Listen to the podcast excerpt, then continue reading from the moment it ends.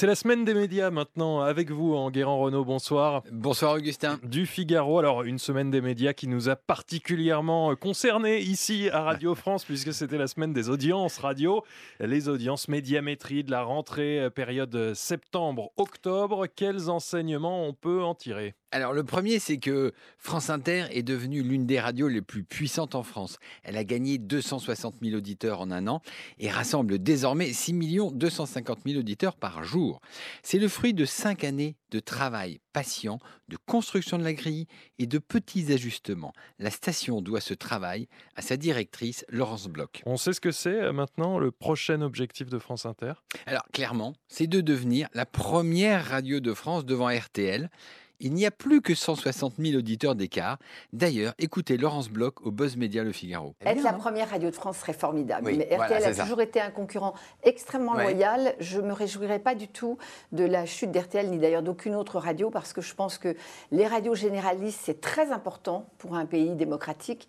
Et donc voilà, je ne cherche pas à dépasser, je cherche à faire que cette chaîne, que je trouve être une chaîne intelligente, joyeuse, curieuse, éclectique, et de plus en plus d'auditeurs, et surtout des gens de 7 à 77 ans. Je pense qu'il faut qu'on fédère, il faut qu'on rassemble, il faut qu'on réunisse. C'est très bien les réseaux sociaux, hein, mais je veux dire, un pays, c'est un pays qui doit se parler. Bon, alors c'est le succès de la directrice Laurence Bloch. On peut quand même dire que c'est aussi le succès de toutes les équipes de France Inter. L'autre point marquant, en tout cas, de cette vague d'audience, c'est la chute d'Europe 1. Oui, pour cette rentrée, Laurent Guimier, le nouveau patron de la station, avait tout changé, à commencer par l'arrivée de Nico Serlegas au micro de la matinale.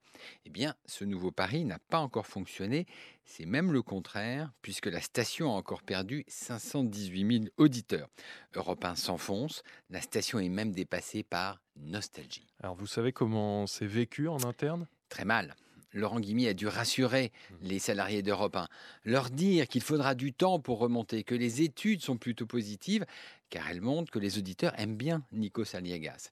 Mais surtout, il a dû réaffirmer que le groupe Lagardère n'avait pas l'intention de vendre Europe 1, ni à TF1, qu'en avait manifesté l'intention, ni à d'autres groupes médias qui y pensent sérieusement. Et comment se portent les autres radios?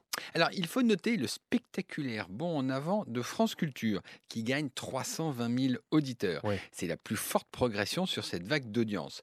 Les autres radios généralistes ont un peu souffert d'une actualité moins brûlante que l'an dernier. Ainsi, RTL recule un peu. Et il en est de même pour RMC et France Info. Aïe. Aïe. Mais France Info se maintient au-dessus des 8% d'audience et reste la troisième radio généraliste. Bon, c'est pas mal. L'autre grand gagnant de la semaine, c'est la maison de disques Warner. Ça y est, c'est fait. Le disque posthume de Johnny Hallyday, Mon pays c'est l'amour, a dépassé vendredi la barre symbolique des 1 million d'albums vendus.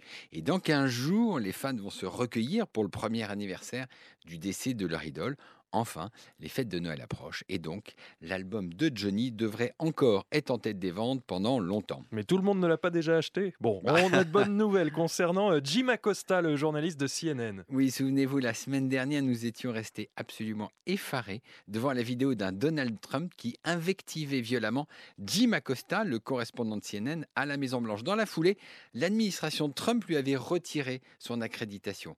Eh bien, CNN pas, ne s'est pas laissé faire. La chaîne a saisi la justice et vendredi, un juge fédéral de Washington a ordonné à la Maison-Blanche de rendre le précieux sésame à Jim Acosta. Cela promet de belles passes d'armes lors des prochaines conférences de presse. En Guérant, vous vouliez saluer euh, une initiative du Financial Times, c'est le, le, célèbre quotidien britannique. Exactement. La direction de cette vénérable institution de la City a décidé de faire une plus grande place aux femmes. Elle a constaté que seulement 20% des experts interviewés dans le quotidien sont des femmes. Elle a donc réagi en installant dans le système rédactionnel du journal un petit robot qui sonne l'alerte quand les journalistes citent trop d'hommes dans leur papier. Alors c'est une belle initiative, mais c'est aussi un pari financier, car il faut savoir que le lectorat du FT est composé à 80% d'hommes. Pour élargir l'audience, il faut donc séduire plus de représentants de l'autre sexe. À la City, on ne se refait pas. Du coup, on va s'en inspirer hein, pour célébrer la femme de la semaine. C'est Michelle Obama. Ah oui, Michelle Obama, c'est une des femmes les plus puissantes de la planète. Eh bien, son livre Becoming, qui est sorti en librairie le 13 novembre, est déjà numéro un des ventes sur le célèbre Amazon Charts. Yes, she can. Merci Enguerrand Renault du Figaro. Et cette semaine des médias, on la retrouve sur franceinfo.fr.